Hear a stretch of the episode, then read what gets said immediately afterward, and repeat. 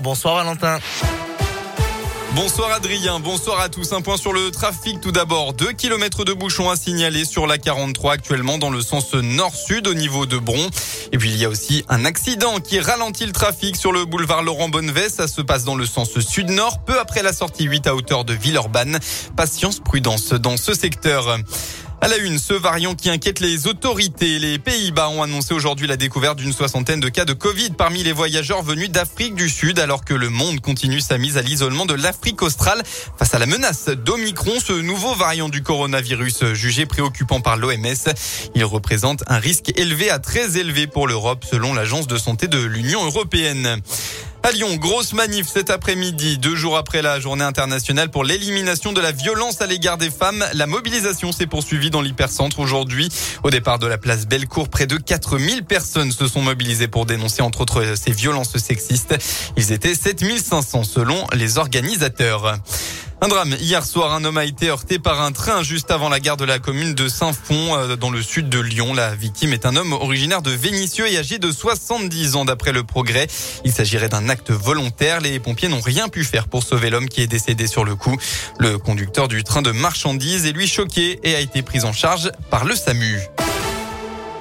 On passe au sport et on parle d'abord Coupe de France, huitième et dernier tour ce week-end avant l'entrée en liste des clubs de Ligue 1. Eh bien, l'AS Monchat s'est incliné contre Sochaux, 3 buts à 0. Actuellement, c'est la mi-temps entre Mulhouse et Lyon-la-Duchère. Il y a 0-0 à la pause. Et puis actuellement, c'est le coup d'envoi entre le FC Vénissieux et un club de la région, Moulin-Isère.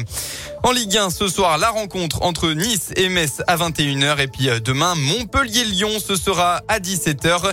Jérôme Boateng, laissé au repos jeudi dernier, sera bien présent pour la rencontre. En rugby, après la trêve internationale qui a vu la France battre les All Blacks, eh bien, le championnat de top 14 a repris ses droits euh, ce week-end. Le coup d'envoi a été euh, sifflé il y a à peine une heure entre le Loup qui se, euh, et le Loup et Toulon. Hein, ça se passe sur la pelouse de Toulon. Les Lyonnais sont dominés par les Toulonnais.